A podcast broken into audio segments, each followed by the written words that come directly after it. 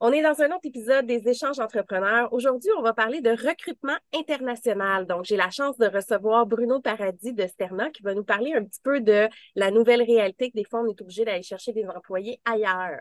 Alors, euh, je m'appelle Christelle Seri, je suis coach marketing, puis aujourd'hui, ben, j'ai le plaisir d'échanger avec Bruno. Bonjour Bruno. Bonjour Christelle. Alors, euh, j'aime ça présenter mes invités au début, question qu'on mette un peu euh, l'ambiance. Donc, Bruno, peux-tu m'expliquer euh, rapidement c'est quoi ton parcours, puis pourquoi aujourd'hui tu te retrouves à faire du recrutement international? Ben, parfait. Écoute, Christelle, tu, m'aurais parlé il y a 10, ans qu'aujourd'hui, je fais du recrutement international. Je t'aurais dit, je te, te crois pas parce que, dans le fond, moi, je suis machiniste CNC de, métier. J'ai exercé le métier depuis, depuis plus de 20 ans. Euh, je suis déménagé au Mexique en 2015. C'est là que j'ai aperçu qu'il y avait une belle main-d'œuvre, euh, une belle main-d'œuvre qu'on pourrait euh, emmener au Québec. Alors, c'est en 2017 que j'ai commencé le projet de Sterna pour emmener de la main-d'œuvre au Québec au début dans, dans mon domaine. Puis aujourd'hui, ben, c'est une autre, une autre histoire. Puis, dans le fond, quand on s'est rencontrés, parce que nous, on s'est rencontrés par LinkedIn, tu sais, tout simplement, développement d'affaires très euh, simple. Et puis, la première chose que tu me, tu me parlais, c'était du manque de main-d'œuvre qu'on avait au Québec, puis de la réalité d'aujourd'hui qu'on a au Québec. As-tu envie de m'en parler un petit peu plus? Ben, dans le fond, euh, dans le fond, la réalité, c'est que pour les dix prochaines années, on va faire face à une pénurie de main-d'œuvre. Alors, aujourd'hui, elle est grandissante, hein, puis elle n'est pas à d'arrêter. Donc, la solution, vraiment, la, seule solution, c'est d'aller chercher de la main-d'œuvre de pays en voie de développement pour les emmener vers le Québec. Puis ça, on a besoin de milliers de travailleurs à l'heure actuelle. C'est quoi les bénéfices, dans le fond, justement, d'aller chercher à l'extérieur plutôt que de prendre des ressources ici? Bien, c'est que dans le fond, les ressources ici, ne euh, sont pas suffisantes. On a des très bonnes ressources, on a un très bon système d'école, mais ne sont pas suffisantes. Alors aujourd'hui, on doit, selon les besoins de l'entreprise, définir certains critères qui nous permettent d'aller, tout dépendant, dans un pays ou dans un autre pour chercher des gens qui sont très qualifiés, qui peuvent même emmener les entreprises du Québec à un autre niveau que tu penses que c'est tous les domaines qui sont euh, favorables à ça ou c'est plus limité à certains domaines? Ben, c'est sûr que euh, quand on parle qu'on a un ordre, un ordre professionnel euh, à intégrer ou qu'on a, par exemple, des organismes gouvernementaux qui définissent certains barèmes pour les travailleurs, c'est un peu plus difficile d'aller chercher la main-d'œuvre à l'international. Comme mettons des ingénieurs ou des médecins ou des trucs comme ça. Ben aujourd'hui, par exemple, avec euh, la CCQ, c'est un peu plus compliqué pour la construction. Et aujourd'hui, c'est sûr que pour des infirmiers, hein, on veut que les infirmiers parlent français. Euh, parlent français, donc il faut mettre l'emphase sur la clientèle qui, qui, parle français. Mais dans les pays en voie de développement, c'est quand même assez difficile d'aller euh, d'aller recruter dans ces domaines dans ces domaines-là plus particulièrement. C'est quoi les domaines, selon toi, qui sont les plus euh, qui ont le plus besoin d'aide en ce moment et qui vont utiliser le plus ces ressources-là?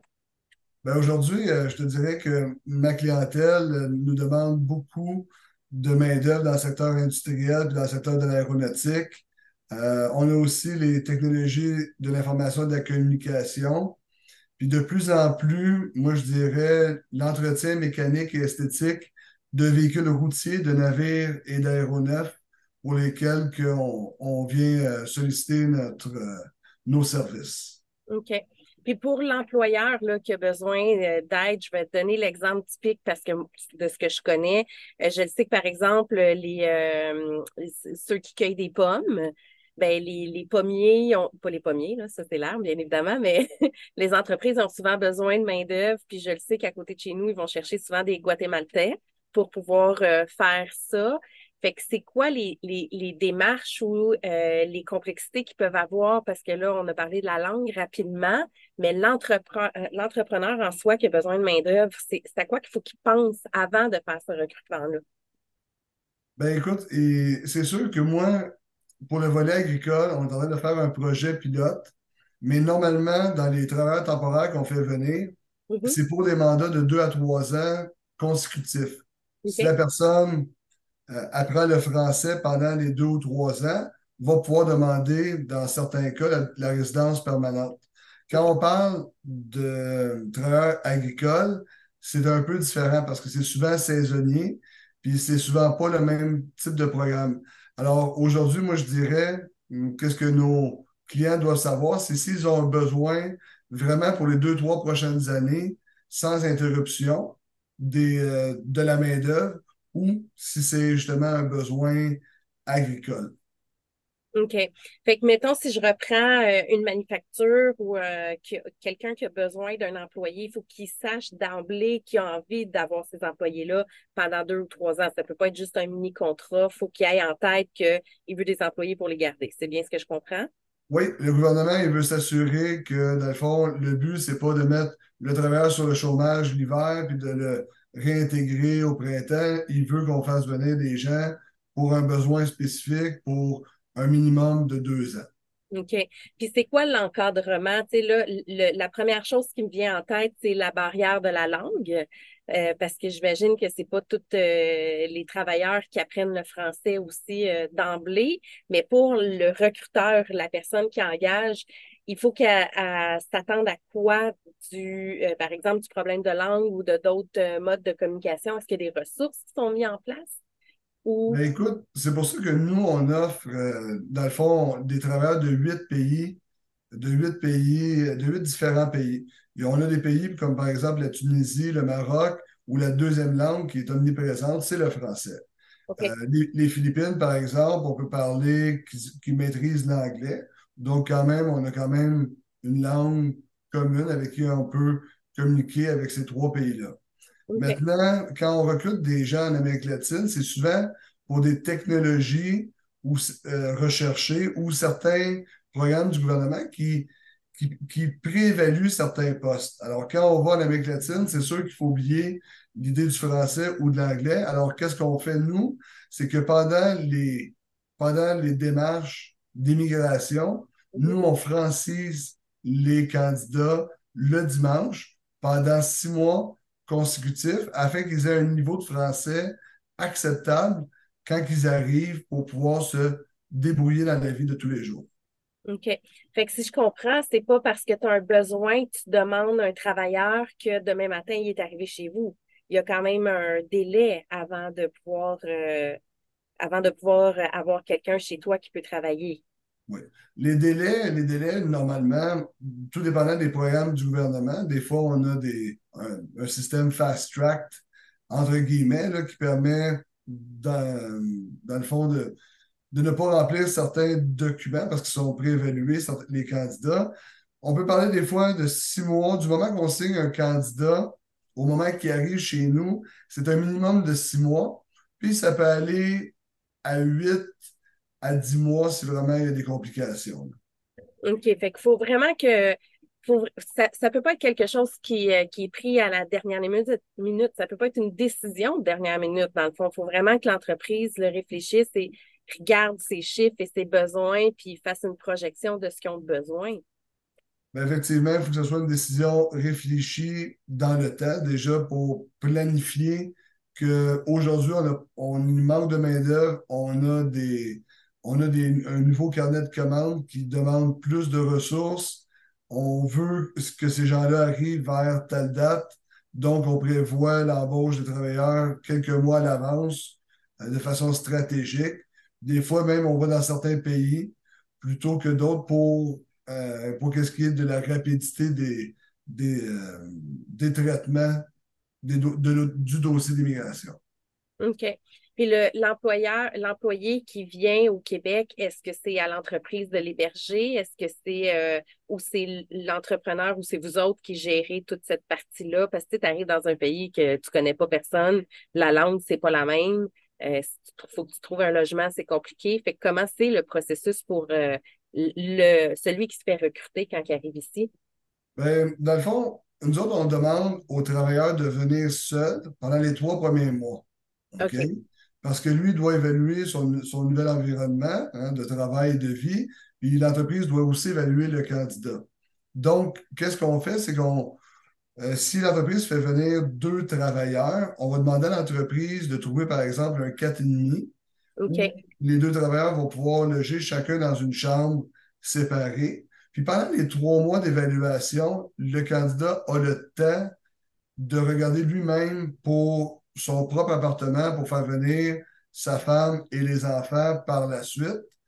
Puis, dans le fond, au sujet de l'employeur, lui, c'est sûr que l'employeur va devoir être endosseur de l'appartement du candidat parce qu'il faut comprendre que le candidat, quand il arrive au Canada, il n'a aucun crédit. Donc, l'entreprise doit être endosseur. Maintenant, c'est au candidat de payer son appartement, puis l'appartement qui a été sélectionné, s'il a été sélectionné par l'entreprise, ça doit respecter un 30% si je ne me trompe pas, du salaire brut maximum. OK. Fait que c'est quand même tout pensé et réfléchi aussi pour pas que le candidat y arrive puis soit, euh, soit perdu ou que les appartements lui coûtent trop cher aussi parce qu'il y a une réalité que je reprends les Mexicains, leur salaire annuel n'est vraiment pas le même que celui qu'ils vont faire rendu au Canada. Ben, en réalité, c'est ça la beauté quand même de notre programme d'immigration qui est mis en place au Canada, c'est que la règle, c'est qu'il faut payer les travailleurs mexicains ou tous les autres travailleurs qui sont, euh, qui sont embauchés dans l'entreprise du Québec les mêmes salaires que les travailleurs canadiens qui sont déjà en place. Donc, les conditions devraient être, euh, devraient être les mêmes. Mais c'est vrai que la réalité fait en sorte qu'aujourd'hui, les logements sont plus chers, mais c'est une réalité pour tant pour les Québécois, les Canadiens que les euh, Mexicains ou autres travailleurs étrangers. Et d'habitude, là, je te demande pas une vraie statistique, là, mais selon tes propres connaissances, c'est quoi le pourcentage de gens que l'entreprise recrute et qui restent sur du long terme? Ben écoute, aujourd'hui, le gouvernement permet à toute entreprise de recruter au moins 20% de sa main-d'œuvre générale à l'étranger. Ah, tous les types d'entreprises? Oui, tous les types d'entreprises jusqu'à 20% C'est sûr qu'il faut faire nos recherches, il faut faire ces recherches au niveau national avant de pouvoir embaucher à l'international. Mais aujourd'hui, on permet jusqu'à 20% Même que le gouvernement a mis en place, pour le gouvernement du Québec, a mis en place le traitement simplifié. Si la profession recherchée est sur la liste qu'on appelle le traitement simplifié du Québec, on sait qu'on est en pénurie, puis le gouvernement n'impose pas le 20% de limite. Il n'y a officiellement aucune limite pour les postes qui, sont, se trouvent sur le traitement simplifié et il y a plusieurs dizaines euh, de postes qui font partie déjà du, de cette, euh, de cette liste-là. OK. Puis qu'est-ce qui arrive si l'employeur recrute, mais l'employé, il ne fait pas de job? Bien, c'est là que Sterna, on a mis en place euh, une garantie sur les travailleurs. Ce qui veut dire que, en résumé, nous, Sterna, on a beau avoir filtré les candidats, les entreprises ont beau avoir passé un entretien, un examen de compétences. Le vrai test, c'est trois mois sur place avec le candidat. Donc, chez Sterna, on offre pour les trois premiers mois ce qu'on appelle une garantie sur le rendement si l'entreprise, si ne serait pas satisfait des services du candidat, ils vont devoir payer le billet de retour du candidat dans son pays d'origine et nous, on va créditer tout ce que l'entreprise a payé sur un nouveau candidat. Puis, ça serait la même réalité si le candidat viendrait à faire un départ volontaire dans les 12 premiers mois. On, on, euh, on créditerait tout ce que l'entreprise a payé sur, sur un, nouvel, un nouveau candidat. Par contre, l'entreprise va devoir attendre à nouveau les délais de, de traitement. OK, parce que moi, personnellement, ça m'est déjà arrivé. C'était pas un, un j'avais pas fait du recrutement à l'extérieur. C'était un nouvel arrivant ici qui avait un visa de travail. Puis euh, c'était dans le temps que j'avais mon agence web, puis ça avait été catastrophique. Sur papier, en entrevue, il y avait l'air d'une c'était un programmeur en réalité. Puis euh, il était extraordinaire, mais dans le concret, quand il travaillait, euh, c'était vraiment le bordel. Puis il y avait des, des paperasses rattachées à ça, puis tout le kit. Ça a été difficile euh, comme expérience.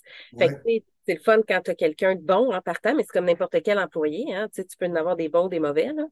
Ben, oui, excuse-moi, excuse-moi de, t'interrompre. Continue. Vas-y, vas-y, vas-y, non, continue. Ben, parfait. Parfait. Nous autres, qu'est-ce qu'on fait qui est un peu différent, c'est qu'on n'a aucun candidat qu'on ne connaît pas qu'on présente aux entreprises. On a toujours des référents techniques qui trouvent des candidats qu'il connaît personnellement, qui est capable lui-même de nous référer pour les critères que demandent les entreprises. OK. Et puis, on suggère aussi à l'entreprise de faire un examen technique. Hein, si elle peut faire des entrevues virtuelles ou appeler sur site avec le candidat, mais c'est possible de nous demander un temps supplémentaire pour faire une évaluation virtuelle, en virtuel avec le candidat ou même sur place avec le candidat. Donc, nos candidats, normalement, les clients sont très satisfaits de la qualité des candidats que leur, que leur, que leur, offre. OK. Puis c'est bon dans tous les domaines. Je pense autant à un restaurant qu'à euh, une entreprise manufacturière qu'à un programmeur, par exemple. Bien, c'est sûr que c'est sûr que, par exemple, si on parle d'un cuisinier, ben, si on ferait faire un test virtuel, ça ne serait pas concluant parce qu'il faut quand même euh, goûter en bouder. Mais si on, si on recommande à l'entreprise d'aller en présentiel, d'aller sur site, rencontrer les candidats, là, ça, ça, je pense que ça serait concluant. Alors oui, je pense qu'il y a moyen, avec les questions d'entrevue, avec les tests, euh, les examens virtuels ou, dans certains cas, on doit aller en présentiel. Je pense que oui, il y a moyen d'évaluer euh, adéquatement la main-d'œuvre avant de, les, de signer un contrat avec eux. Dans le fond, avec tout ce qui est mis en place, c'est juste un faible pourcentage de fois où est-ce que le candidat ne fait pas la job. Exactement. On écoute, la garantie de remplacement, si on l'a utilisé une ou deux fois en six ans, ça a été, euh, ça serait déjà euh, pas mal le maximum qu'on a, qu'on a utilisé la garantie en, en six ans. Hmm. Puis là, je ne sais pas si tu vas pouvoir me répondre, mais tu sais, euh, tu as parlé tantôt que ça prenait trois mois avant qu'il puisse amener sa famille. Mais est-ce que avec le fait euh, que, par exemple, je prends, je ne sais pas moi, un travailleur marocain. Bon, lui, il arrive tout seul, puis là, ben, il fait venir sa famille. Est-ce que sa famille a les visas de travail, les visas, est-ce que c'est, la paperasse, est-ce qu'eux peuvent rester ici ou c'est des visas de voyage? Parce que je sais qu'au Maroc, c'est plus difficile aussi de, de, de venir au Québec ou d'avoir, euh, pour avoir un ami marocain, euh, il me disait que c'était compliqué d'avoir les papiers pour pouvoir voyager. Mais là, j'imagine que si le conjoint est là, ça doit être des limitations différentes. Puis est-ce qu'après ça, la famille peut rester tout le temps ou c'est des, des voyages temporaires? Je ne sais pas si tu comprends un peu ma question. Là. Ben, moi, je pense que si, si ça a été plus compliqué pour euh, ton ami marocain, c'est que c'était sûrement pour un, un visa de touriste un visa de touriste, on doit démontrer qu'on doit, qu'on a des raisons de retourner dans son pays, qu'on a un emploi stable, qu'on a des revenus, qu'on a acquis une maison, qu'on fait des études. Donc, pour le touriste, c'est un, le visa de touriste, c'est un peu plus compliqué que pour un visa de travailleur. Là, l'entreprise démontre qu'elle a un besoin, le candidat démontre qu'il a les habilités, donc on peut faire venir le travailleur. Tout dépendant aujourd'hui du poste qu'il occupe ou du niveau de compétence qu'il occupe, le candidat peut faire venir sa femme, ses enfants, sans aucun souci.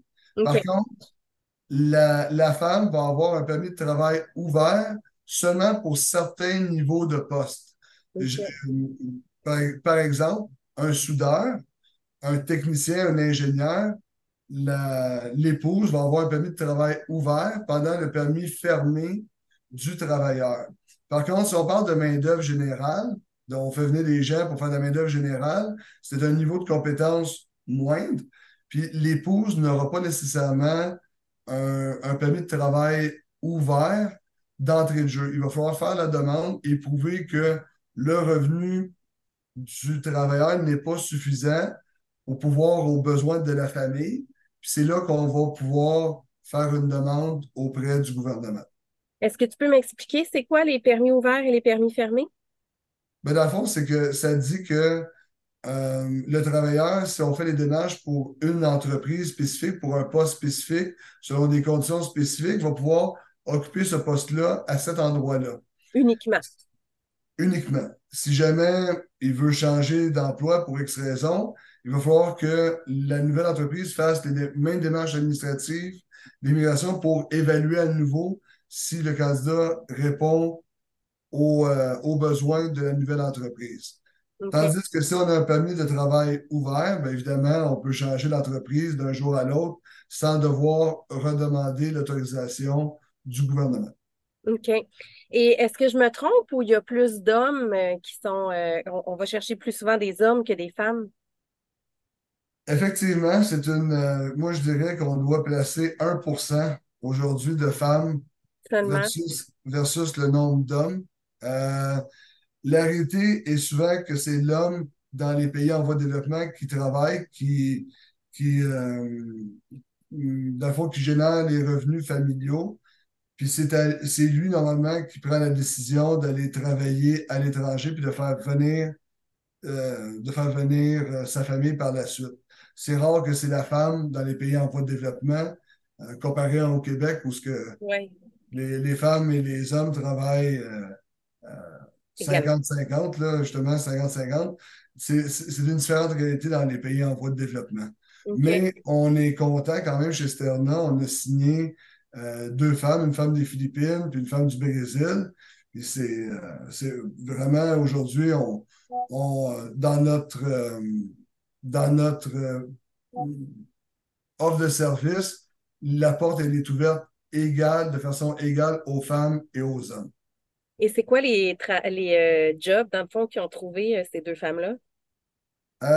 ben justement, c'est contrôle qualité dans une, dans une entreprise manufacturière à Québec.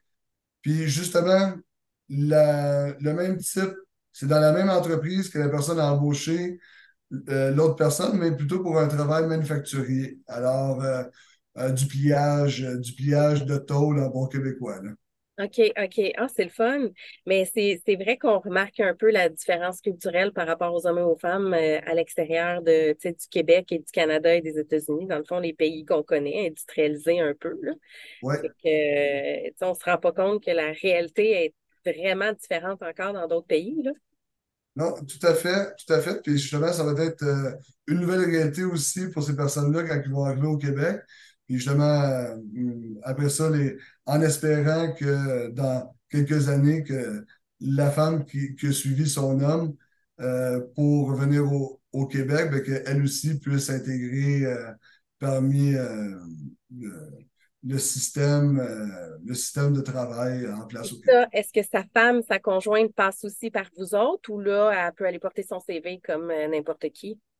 Non, effectivement, euh, on, euh, elle peut aller porter son CV n'importe où, à n'importe quel endroit. On n'a vraiment aucune restriction à ce niveau-là. Même si ça arrive souvent euh, que les entreprises, étant donné qu'ils sont en pénurie de main-d'œuvre à tous les niveaux, aiment recevoir les épouses parce qu'ils peuvent occuper, dès leur arrivée, un autre poste dans l'entreprise qu'ils ont besoin. Donc, c'est souvent une c'est souvent des situations win-win. OK. Puis est-ce que, tu sais, dans le fond, aujourd'hui, je pense, je pense à ça, tu sais, c'est tellement difficile d'arriver avec une famille, avec des enfants, quand il y a juste une personne qui travaille. Tu n'as quasiment pas le choix d'avoir euh, les deux parents. Fait que je pense que c'est une. Euh, c'est un, un, point aussi à discuter avec les nouveaux arrivants, de dire, ouais, je pense que les deux, vous n'aurez pas le choix de travailler parce que le Québec, ça coûte cher. Ben écoute, euh, c'est effectivement la réalité, sauf qu'il y a des gens qui préfèrent habiter en, appartement avec d'autres travailleurs, puis envoyer de l'argent dans leur pays d'origine. Euh, c'est par exemple les Philippins, je dis souvent une petite anecdote, il y a peu de Philippins qui sont élevés par leurs propres parents. Les Philippins sont souvent élevés par les grands-parents parce que les parents vont travailler à l'étranger, ramener de l'argent à la maison. Donc, c'est un autre mindset euh, que celui qu'on a au Québec. Donc, il y en a qui vont habiter juste dans des chambres, puis euh, travailler des heures extra à fond, et envoyer le maximum d'argent aux Philippines, se construire deux, trois maisons, etc., euh, pour, les, pour les parents, pour les beaux-parents, pour eux. Donc, c'est ça, c'est un autre, une autre réalité. OK. C'est ouais, c'est le fun. Ben, ça doit être eux autres, ils doivent pas voir leur famille souvent parce que faut, faut qu'ils se payent des billets d'avion pour retourner aux Philippines voir leur famille. Ben justement, a- comme les Philippins, les Philippins sont habitués, eux, d'aller une fois par année voir leur fille, euh, leur famille vers la fin de l'année, un, mois de vacances, un mois de vacances, euh, puis après ça, ils retournent, puis c'est, c'est dans leur mode de vie. Pour nous, ça fait pas de sens, mais dans beaucoup de pays, ils travaillent six jours par semaine, Ouais. 10 à 12 heures par jour, puis quand- pour eux, la vie, elle est normale, elle est normale, ils sont habitués. Puis de voir leur famille une fois par année, une fois par année, ben c'est aussi normal. Là. Fait que ça, pour nous autres, ça fait pas de sens, mais si on était élevé là-bas, peut-être que ça ferait un peu plus de sens. Ouais, puis c'est vrai qu'avec euh, moins d'argent aussi dans les poches, tu n'as pas le choix de travailler pour ta famille, fait que tu fais ce que tu as à faire aussi. Oui, puis la, puis justement, euh, la femme, normalement, elle est très reconnaissante du travail du mari euh, quand il fait des heures extra, quand il travaille fort, puis que justement, là, euh, il y a un bon euh, niveau de vie pour les enfants, pour les études, euh, grâce à l'effort du mari, c'est, bien vu. Est-ce que tu serais capable, dans ta tête, là, pas besoin d'être des vraies statistiques, de me dire par pays que vous recrutez, c'est quoi les postes les plus souvent comblés? Tu sais, mettons, les Philippines, c'est un type de poste souvent, les Mexicains, un type de poste, les Marocains, un type de poste, les, tu sais, es-tu capable de me faire une généralité? Qu'est-ce que tu as remarqué?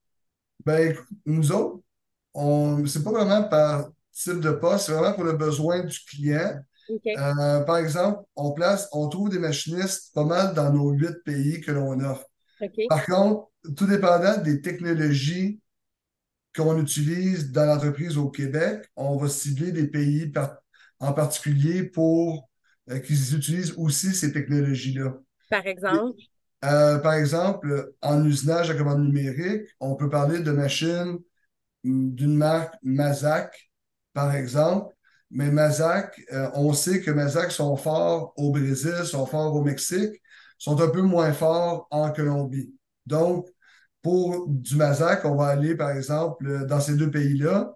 Puis pour la Colombie, par contre, ils ont quand même, on a quand même un accord de libre-échange qui nous permet d'emmener des machinistes des techniciens en génie mécanique rapidement au Québec. Donc, si l'entreprise utilise des contrôleurs FANUC, qui est le plus commun au Québec et à l'international, ben on va peut-être aller en Colombie, parce qu'en Colombie, on va pouvoir le faire venir plus rapidement le travailleur.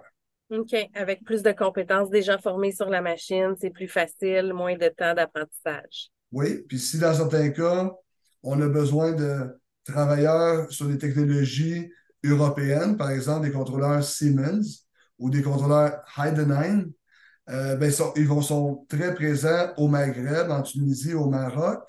Euh, tout dépendant de l'âge de la machine qu'on a au Québec. On a un parc machine peut-être un peu plus ancien en Tunisie, un peu plus récent au Maroc. Donc, des fois, on va aller chercher la main-d'œuvre là-bas, puis c'est des gens qui vont déjà parler le français à un niveau intermédiaire avancé à leur arrivée. Il y a une facilité aussi euh, pour l'employeur quand tu parles français déjà?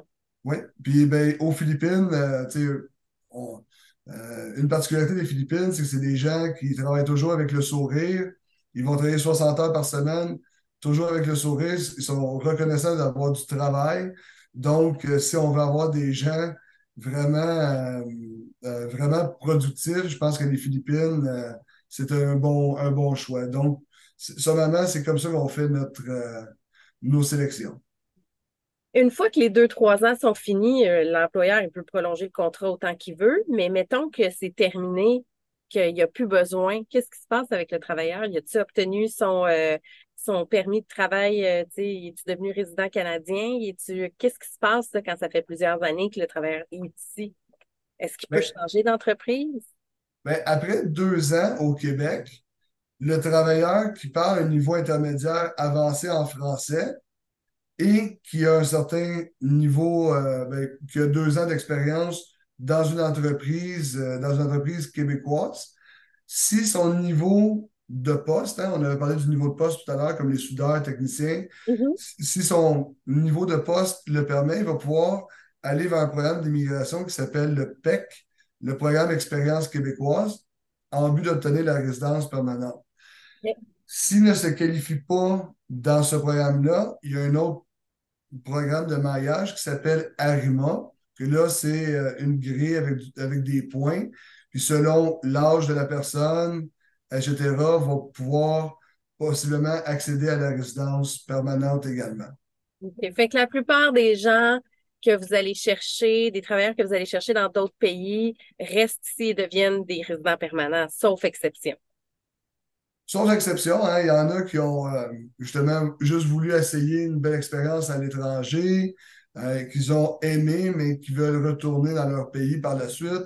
Il n'y a pas de problème, il n'y a pas de problème là-dessus, mais normalement, on le sait six mois avant l'échéance du permis de travail, on demande aux travailleurs ses intentions. Euh, et puis là, ben, soit qu'on s'enligne pour un renouvellement ou soit qu'on on va aller rechercher de nouveaux candidats à l'étranger si la personne n'est pas intéressée de renouveler son permis. OK. Puis une entreprise, il faut qu'elle ait combien d'employés pour penser à recruter à l'étranger? Écoute, on a des entreprises qui ont aussi peu que cinq personnes au total, mais qui ont besoin d'un technicien qui sait telle, telle compétence. Donc, même pour un seul technicien, on, sur une entreprise qui ont cinq employés, on peut penser même à l'international recruter. Tant qu'on est capable de démontrer qu'on a euh, du travail et les ressources, hein, les ressources financières pour cette personne-là, on peut aller recruter à l'international.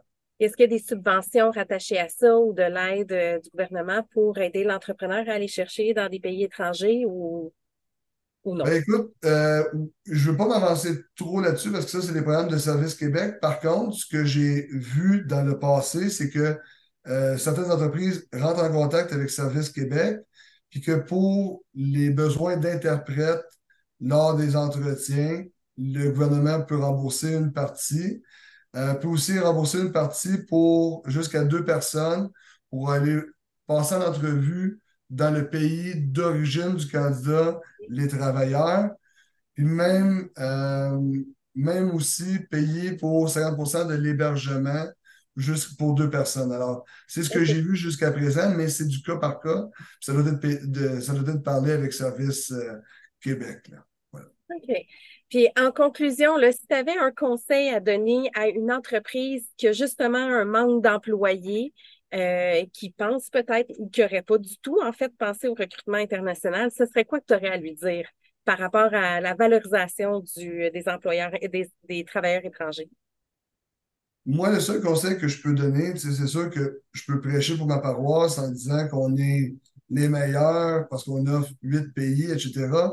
Mais moi, ce que je dirais comme conseil à l'entreprise, c'est de ne pas choisir une agence de recrutement en fonction des pays qu'ils offrent, que l'agence offre, mais en fonction de la sélection, de la sélection des critères qu'ils ont besoin de combler pour les postes.